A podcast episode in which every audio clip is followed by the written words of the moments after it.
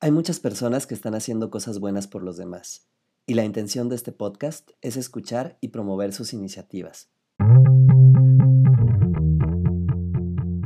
Hola a todos y bienvenidos a Altruistas, el espacio donde emprendedores, activistas y empresarios nos cuentan por qué hacen lo que hacen y cómo eso contribuye a la sociedad. Hoy me acompaña Germán Méndez, biólogo marino y fundador de Cozumel Coral Reef Restoration, una organización que tiene como objetivo restaurar los arrecifes de coral y promover la investigación y programas educativos marinos. En esta charla, Germán nos comparte su experiencia y la importancia de cuidar los corales. Que estemos haciendo ahora restauración es porque no hicimos nuestra labor como conservación. En todo el planeta solamente queda el 0.5% del fondo de mar que tiene corales. Mientras eso no cambie, vamos a perder ese 0.5% de corales en los próximos 15 años. Si tú también quieres formar parte de este show y contarnos eso bueno que estás haciendo, será un placer platicar contigo. Yo soy Memo Tadeo y esto es Altruistas. Hola Germán, muchas gracias por estar aquí. Me da mucho gusto poder platicar contigo y que nos cuentes todo lo que hacen en Cozumel Coral Reef Restoration y quiero empezar preguntándote, eh, ¿cuál sería una palabra con la que definirías tu relación con el mar? Hola, ¿cómo estás? Buenas tardes. Este, pues sí, mira, aquí en Cozumel Coral Reef Restoration hacemos varias cosas. ¿Y cuál es mi relación con el mar? Yo no nací enfrente del mar, sin embargo, siempre me atrajo. Me puse el tanque por primera vez y pude ver los arrecifes por primera vez.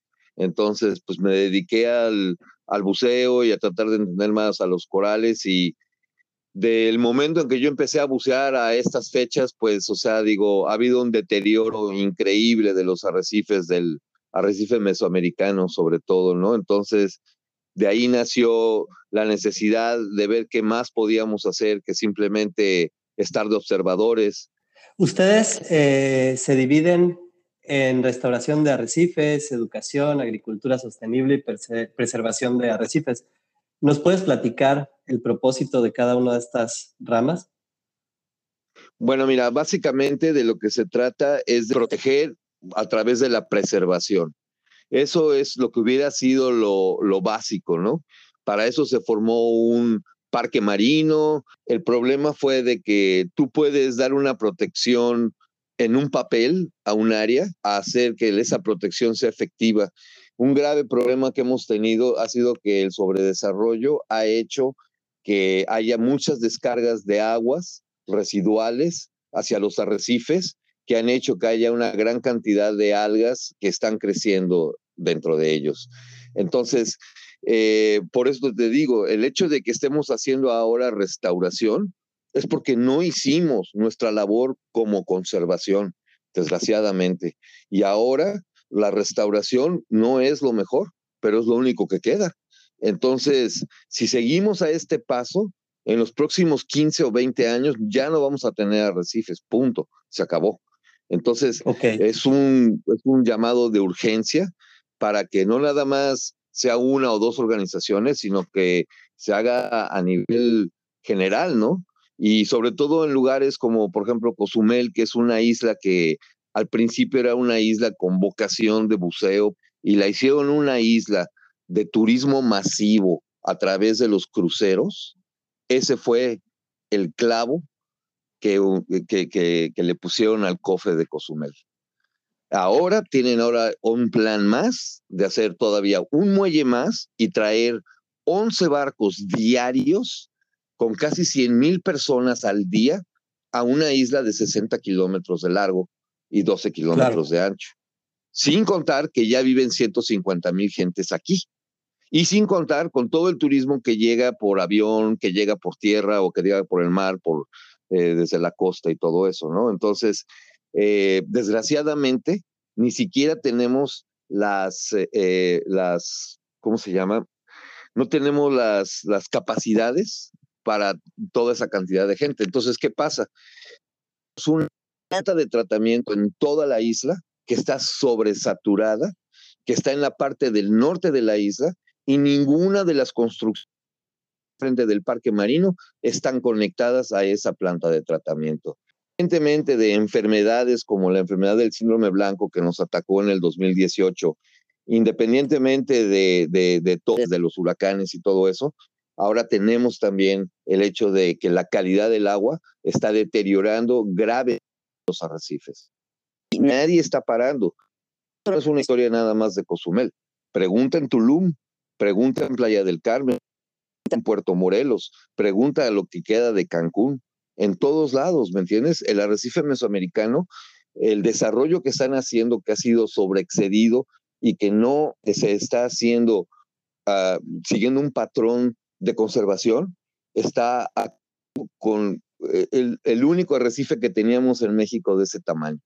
Eh, o sea, digo, independientemente de todo, ¿cuánta gente realmente sabe lo que es un arrecife? Y sin embargo, claro. eh, todo mundo quiere ir a la playa, todo mundo quiere ir a ver a los pescaditos, todo mundo quiere estar en agua transparente, pero pues el, eh, eso cuesta, ¿no? Y ahora sí. pues, eso nos está costando nuestros recursos naturales. Y parece ser que teniendo esta riqueza que tenemos, no estamos viendo de esa manera, ¿no? Sino que estamos viendo a ver cuánto más le vamos a sacar pero tal vez para cuando claro. quieran parar va a ser demasiado tarde. Y ahorita decías, ¿no? Que, bueno, que no estuviste cerca del mar, no creciste cerca del mar, pero tuviste la experiencia de buceo y de ahí eh, continuaste. ¿Cómo es o cuál sería la diferencia entre voy a hacer buceo por turismo y ahora voy con ustedes y voy a hacer buceo para restaurar corales? ¿Cómo, cómo es ese proceso? Pues mira, ahí lo que yo veo es de que una cosa es esto, o sea, tú cuando vas como un buzo turista a ver los corales, pues vas no a ver los corales, ver aguas claras, ver pescaditos, eh, ver colores, ¿no? Que eso es lo que la gente busca. ¿Por qué? Porque desgraciadamente cuando los enseñan a bucear, no los enseñan lo que es un coral. No está buceando en el río Lerma, ni tampoco está buceando en la laguna de la Media Luna en San Luis Potosí. Pocos son los que van a dar clases, pero todo mundo está buceando en Riviera Maya y todo mundo está buceando en todas las islas a donde hay arrecifes. En todo el planeta solamente queda el 0.5% del fondo de mar que tiene corales. El 0.5%. En los últimos 30 años hemos perdido la mitad de todos los arrecifes. En Cozumel perdimos la mitad de todos nuestros arrecifes que teníamos hasta el 2017, los perdimos en el 2018 por una enfermedad que mató a la mitad de todos los corales que hasta ese momento existían. Cuando tú tienes un huracán, se acaban todos, pero tú sabes que van a regresar, porque el agua está limpia, porque el agua está clara, porque lugar a donde el huracán es una cosa normal, es una cosa que pasa, hay ciclos y pasan y siempre regresa al arrecife. Desde el huracán del 2005 de Vilma, que fue cuando empezaron a hacer todos los muelles, porque se cayó el primer muelle y luego de ahí hicieron la construcción del muelle del centro, en ese momento no hicieron ninguna protección para cuidar lo que quedaba de corales y los obliteraron. La razón fue supuestamente la economía, pero de ahí, ahí fue donde se acabó el arrecife de Cozumel. ¿Y qué tiene que hacerse? Que toda la gente, toda la gente, los visitantes, la gente que vive en Cozumel, toda la gente, aunque no bucee, tienen que saber de la importancia de los corales y de que tienen que mantenerlos. Y si no los mantienen ellos, nadie más lo va a hacer. Porque la gente que se está haciendo rica, lo único que quiere es seguirse haciendo rica y no importa si hago mi hotel enfrente del arrecife.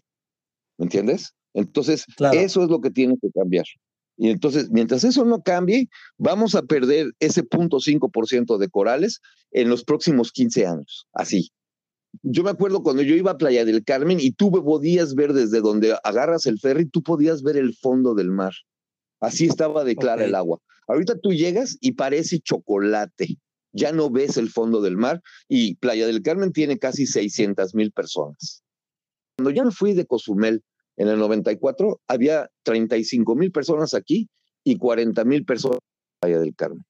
Cuando yo regresé a Cozumel, en Cozumel había 150 mil personas y en Playa del Carmen había 600 mil. Y toda la, toda la selva que yo conocí ya no existe. No hubo una manera, no hubo una planeación, no hubo un cuidado de defender lo que los mayas cuidaron por tantos años. En menos de una generación casi acabamos con un estado y nadie está haciendo nada. porque pues sí decimos, hacemos y disque, pero al final de cuentas todo el mundo te lleva a bucear, pero nadie quiere cuidar lo que está allá abajo, pues es saber cuántos buzos voy a meter hoy y lo que pase mañana y si mañana hay arrecife, pues qué bueno. Claro, sí, se deja, nos dejamos de preocupar por lo que realmente importa, ¿no? Para pues nada más vender quizá. Y, ahí ustedes, ¿cómo, ¿cómo es la experiencia? Si yo voy con ustedes a aprender, ¿cómo sería un, día de, voluntario, por ejemplo? Digo, antes de poder ser voluntario y todo eso, tenemos que aprender qué son corales, cuántas clases de corales hay. Eh, después de ahí, las especies que son las que forman los arrecifes. Un coral, para crecer, un centímetro por año, imagínate. Y no pueden crecer donde haya arena. O sea que lo primero que hacen las gentes cuando hacen un desarrollo turístico es poner arena para que la gente se sienta que está en, Acapulco. Pero entonces los corales no pueden crecer porque las algas crecen mucho más rápido que los corales. Entonces, como no se tomaron las medidas preventivas, entonces eso ha sido una gran gran, eh, gran situación mala para los corales, porque tuvieron una enfermedad y lo que hubiera sido lógico es de que, así como pasa en un huracán, cuando los corales se mueren, pero el agua es limpia, pues las nuevas larvas de coral, esas áreas a donde los otros corales ya no están existiendo. De aquí, lo que está pasando ahora es de que en vez de que puedan crecer las algas, crecen los, en vez de que crezcan los corales, crecen las algas. Entonces, ya una vez que ya aprendiste a identificar corales, ya una vez que ya sabes cuáles son las algas eh, nocivas y sabes qué algas son las que se deben de mantener, entonces hacemos labor de limpieza quitamos todas las algas que puedan estar obstruyendo que otros corales puedan crecer y aparte de eso que también quitemos las algas que están viendo a los corales, porque como crecen más rápido que el coral, empiezan a crecer arriba de los pólipos y los pólipos no se pueden defender. Entonces, ya terminando con todo eso, entonces lo que hacemos es que los, los ponemos, a, tenemos 26 plataformas, en ellas tenemos corales que son corales que han sido rescatados porque desgraciadamente las personas las enseñan a bucear, los enseñan a bucear en los arrecifes.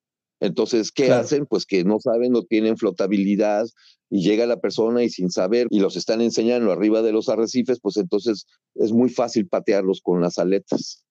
Entonces, esos pedazos rotos que quedan en el fondo se mueren, no queda otra. ¿Por qué? Porque se quedan cubiertos de arena, porque lo siguen pisando, lo siguen rompiendo, hasta que ya, que una vez que tienen una lesión, lo primero que pasa es que empiezan a crecer algas ahí.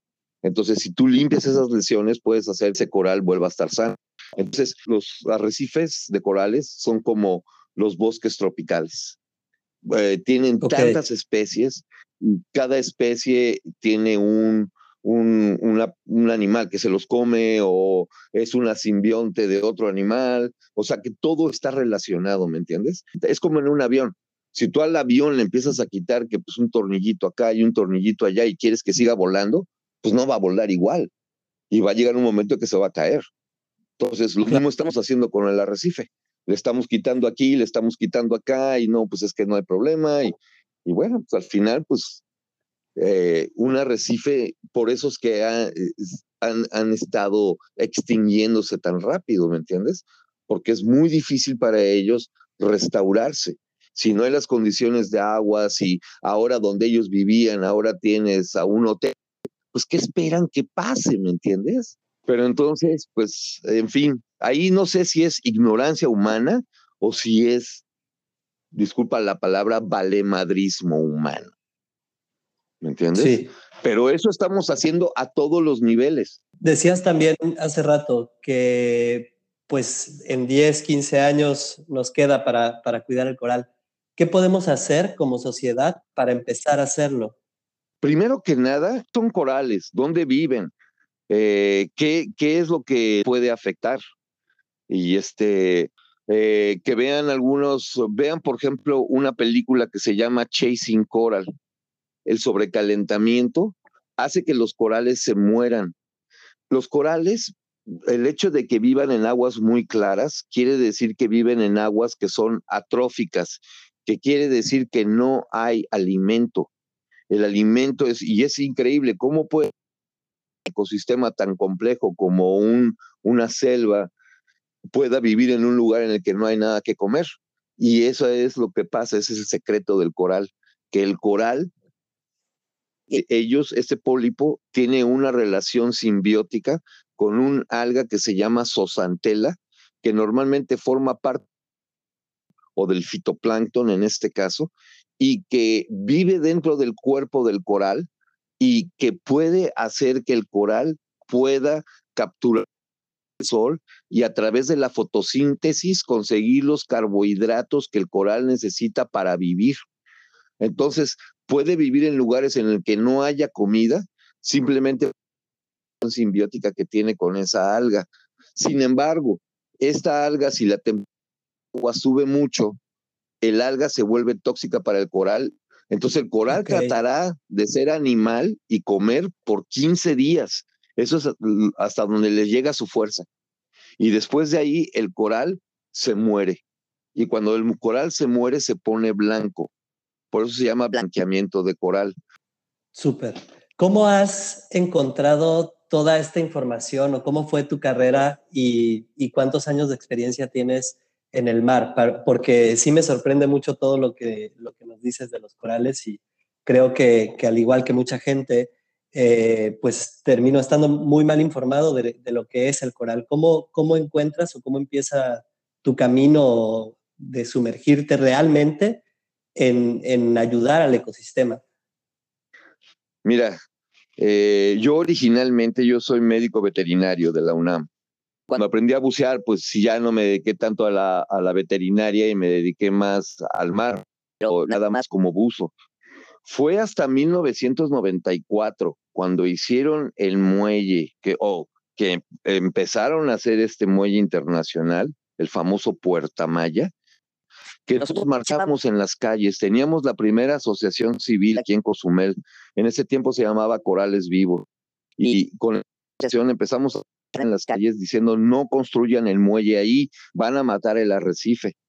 Y entonces su contestación fue, tú nada más eres un veterinario, tú no sabes nada de corales, entonces tú no puedes decir que ahí no se puede hacer el muelle. Y eso me motivó, o como dicen en México, me picó la cresta y me fui a Estados Unidos e hice una maestría en biología marina especializada en corales. Y me quedé seis años en la escuela aprendiendo de eso para venir acá y decirles, oye, ¿sabes qué? Sí sé de corales y sí sé que le estás regando. Porque ahorita ya quieren hacer un muelle de 800 metros de largo y hacer una base de una base permanente de cruceros en Cozumel. Esa es su tirada para el año que viene. Los arrecifes, olvídalo, ya no van a existir. Digamos, ahora vamos a recibir 11 barcos, pero ahora como ya va a ser un home port, entonces, de aquí van a salir barcos que van a ir a otras islas. Todo eso ya lo están tirando para poner condominios. No, no, no, no. Yo vivo en Avatar, por eso nunca fui a ver la película, porque vivo en Avatar. Todos los días, todos los días tengo que ver una destrucción. Una destrucción más. Todos los días. Ya no se nota. Cuando vives en la Ciudad de México ya no lo notas porque está destruido. Aquí, no, hombre, es, es horrible. Es terrible y toda la gente, y parece que no hay conciencia. O sea, digo, no sé si la gente realmente piensa qué es lo que está haciendo, ¿no? O, no lo piensan o dicen, bueno, pues este, hay, eh, una justificación. Justificación. El salario en México sigue siendo de 5 dólares al día. Por más arrecifes que tires, ¿no? Pero dicen que no, que con el muelle no, ya la economía de, de México va a cambiar. Sí, ajá. Díganme otra de esas. Claro problemas que tenemos, ¿me entiendes? Ojalá y algún día cambie, que sea demasiado tarde. Pero al paso que vamos, no sé cuánto tiempo queda. No sé cuánto tiempo queda. Aquí, desde que yo pensé que con la pandemia se iba a calmar, no, hombre, imagínate, ahorita aquí trajeron toda, todas sus armas de guerra para, para destruir selvas, para destruir arrecifes, para destruir todo en el nombre de la economía. Y lo demás no importa, no importa tema de las futuras generaciones. Nosotros, mientras nos moramos ricos, todo está bien. Sí, está, y está siendo totalmente, pues sí, eh, inconsciente, ¿no? De, de, una u otra forma. Pero, pero decías hace rato, ustedes tienen dos plataformas y, y bueno, han, han, ayudado a restaurar más de 3.000 corales. ¿Qué más se puede hacer? O sea, porque sí me queda esa duda. Bueno, están ustedes ahí, ¿cómo pueden doblar ese número? ¿Cómo se puede llegar a más? ¿Y cuál es el impacto que realmente podemos hacer eh, en el día a día para justo no, no involucrar más problemas?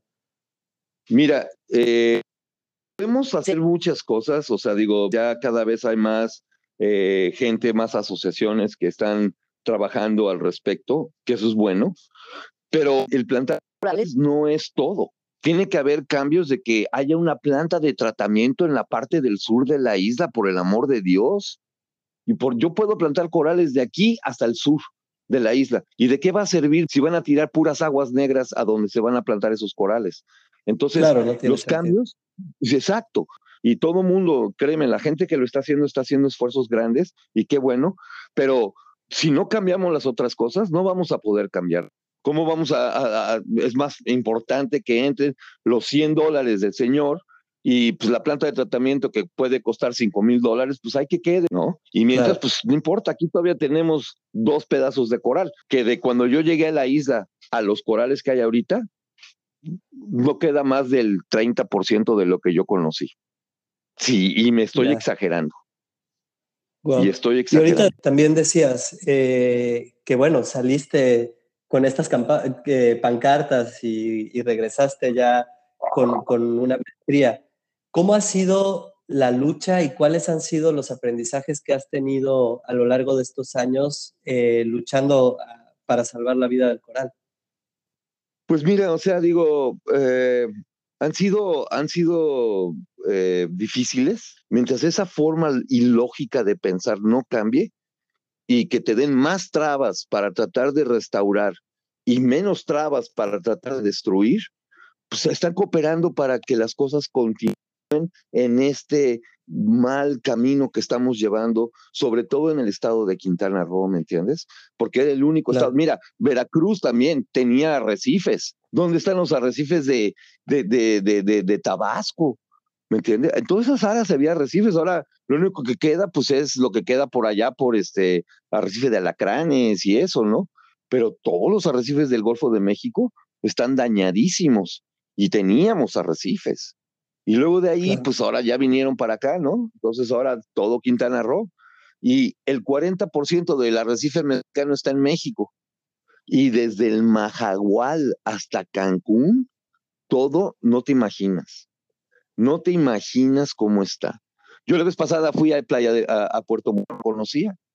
Ya no lo reconocía de los lugares, así la UNAM y todo eso. Ya está lleno de casas alrededor. Y yo me acuerdo que hace cuatro años había cereques había chachalacas. No, no, no, no, no. Ha sido una destrucción, amigo, que no te imaginas, cara. Es horrible, es horrible.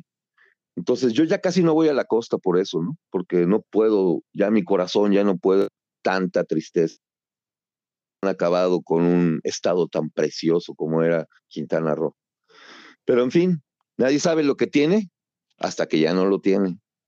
Y pues aprenderán, pero pues ya va a ser demasiado tarde. Sí, pero bueno, justo es hacerlo, es hacerlo ahora, ¿no?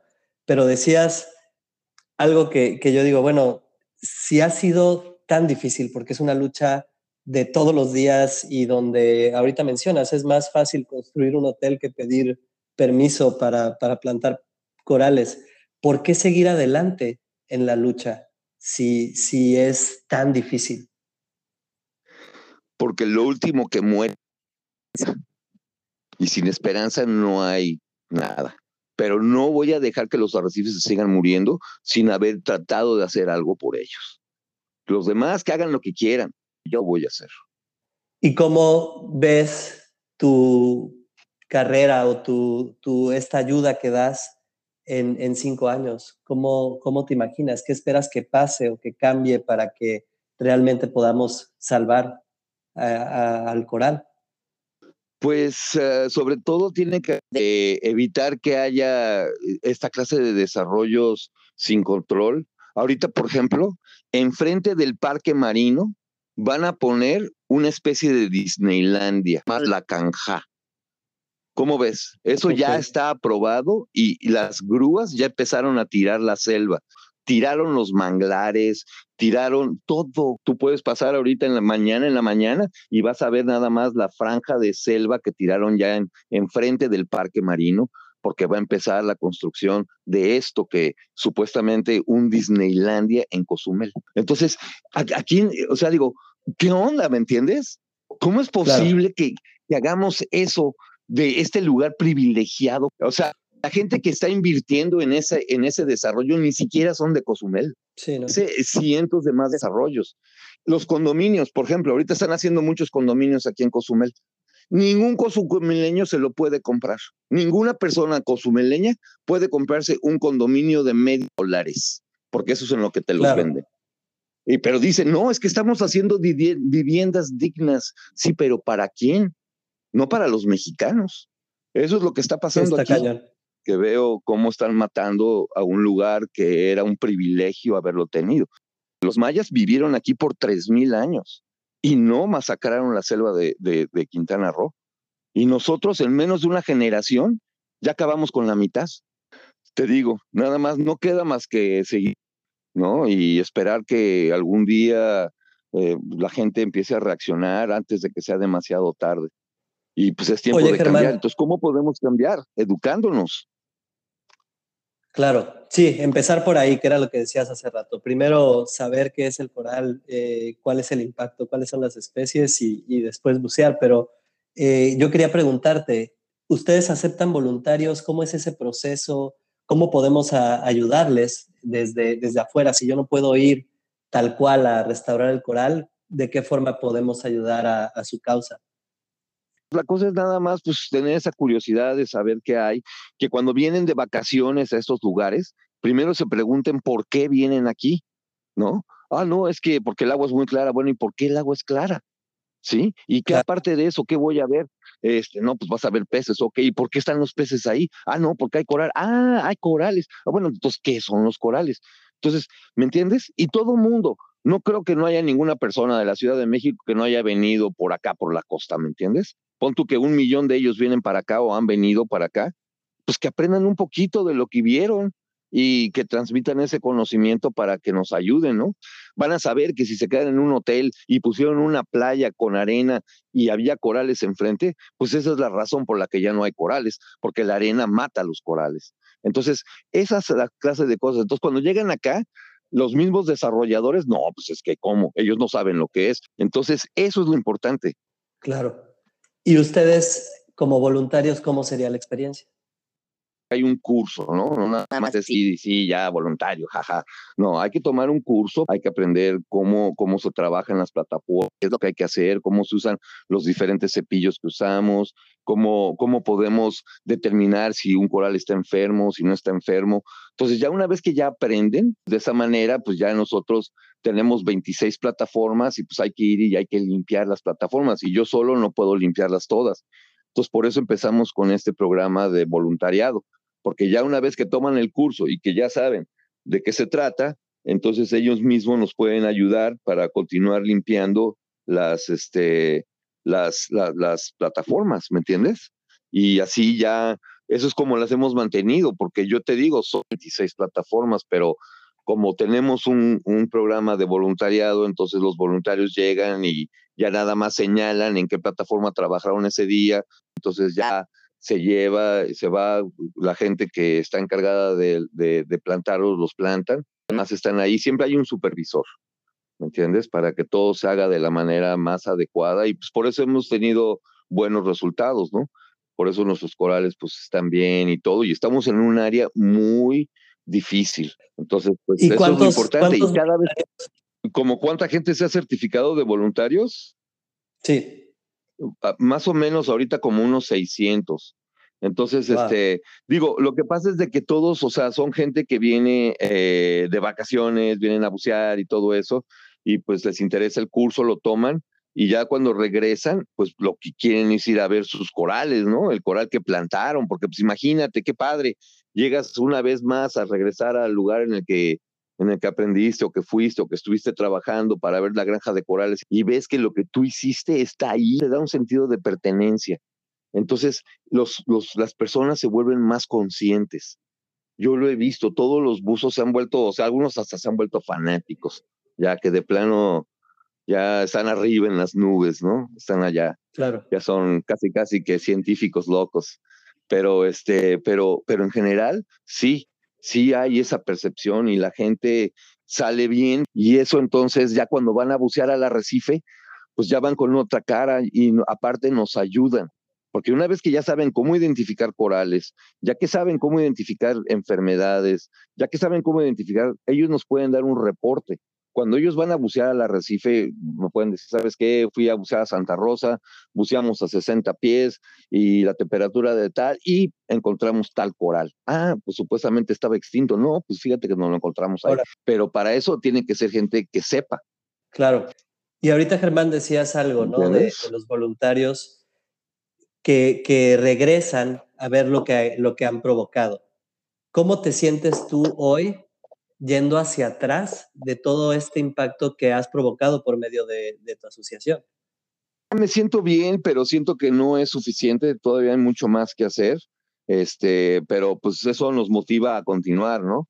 Eh, queremos eh, continuar con más cosas, queremos que haya más este, clases, que por ejemplo podamos en un momento dado tratar de dar cursos a los mismos guías de buceo de todas las tiendas de buceo, eh, y aparte de eso, que también los instructores reciban un curso de cómo enseñar de tal manera que, que lo hagan cuidando los corales y no nada más yendo a, hacer la certificación.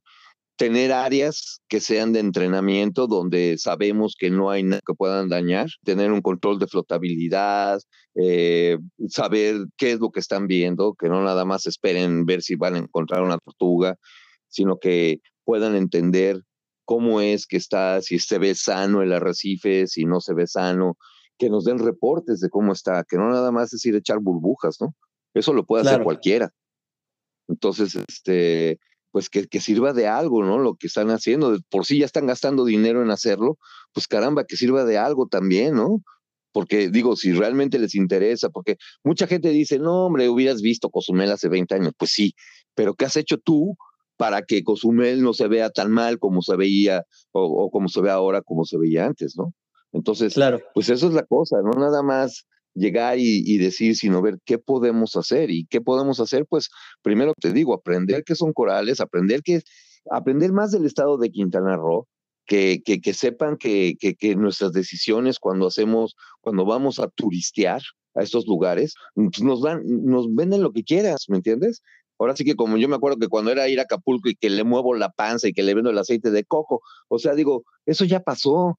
Tenemos que ser este, turistas, pero turistas conscientes de nuestro medio ambiente para que podamos cuidarlo y no fomentar la destrucción, porque todos los hoteles que ves aquí en Quintana Roo, todos están encaminados hacia el turismo según ellos, para que la gente, y sin embargo, como la gente que llega son ignorantes y no saben ni siquiera a qué lugar están yendo, entonces quitan toda la selva, quitan todos los iricotes, todos los árboles preciosos que tenemos en la selva y plantan bugambilias y framboyanes para que les recuerde de Cuernavaca y se sientan muy especiales los señores.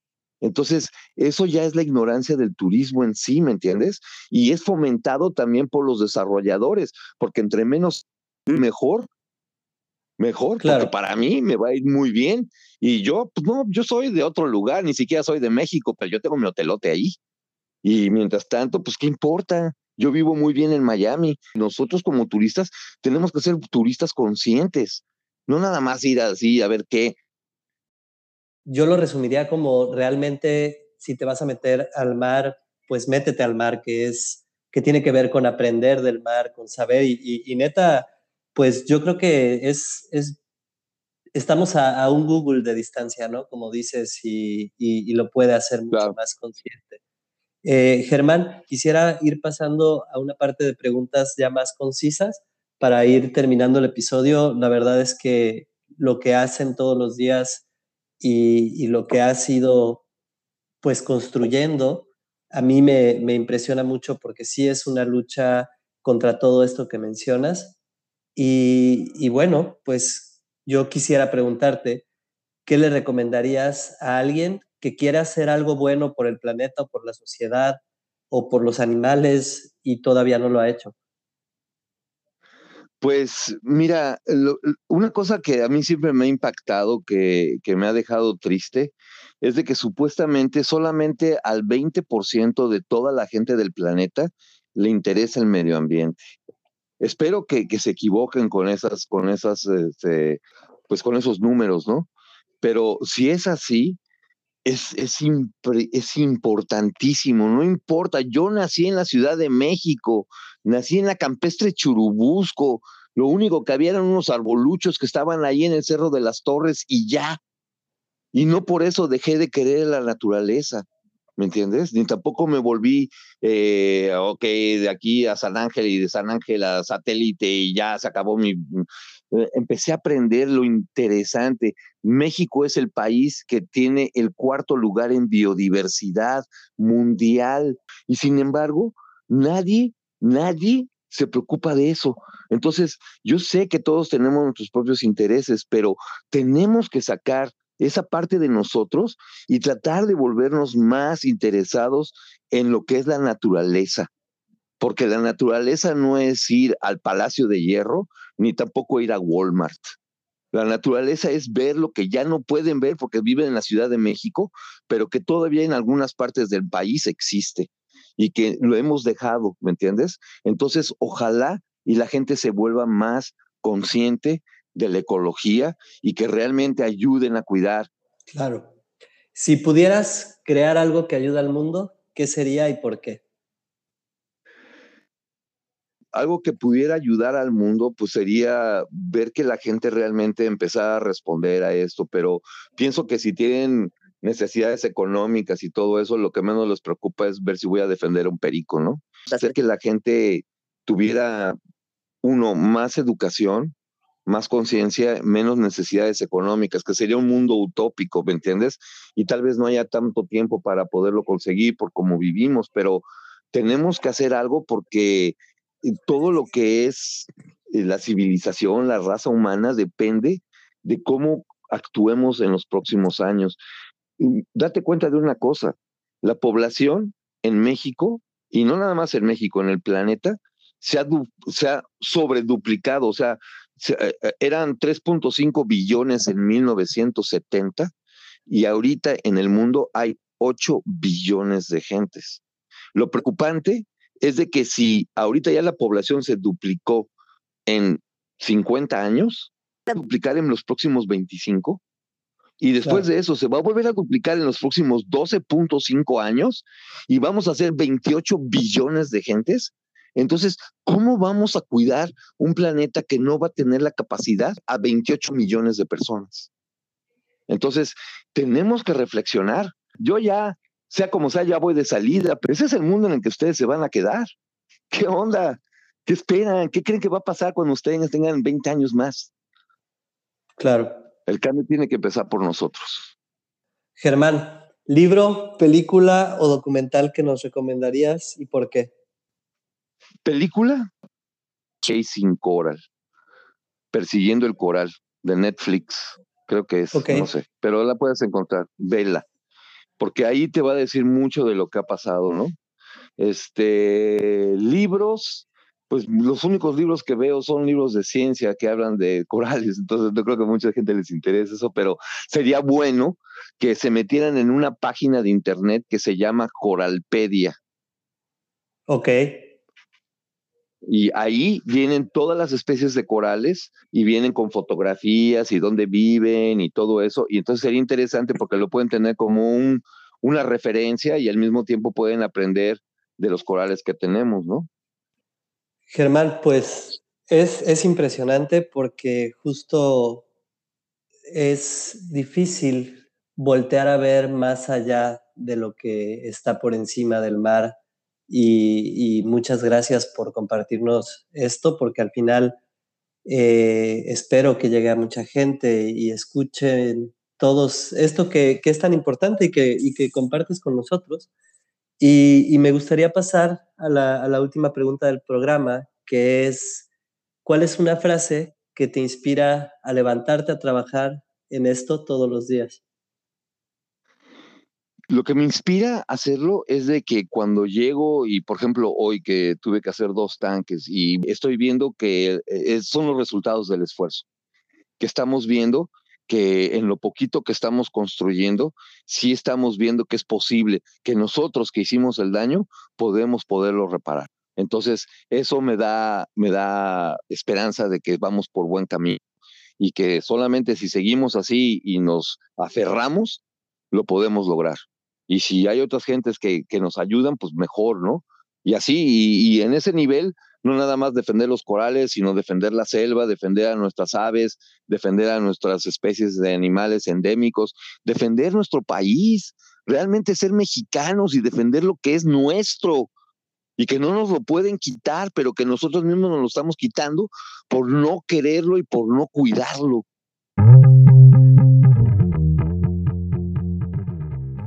Bueno, pues hasta aquí este episodio de Altruistas.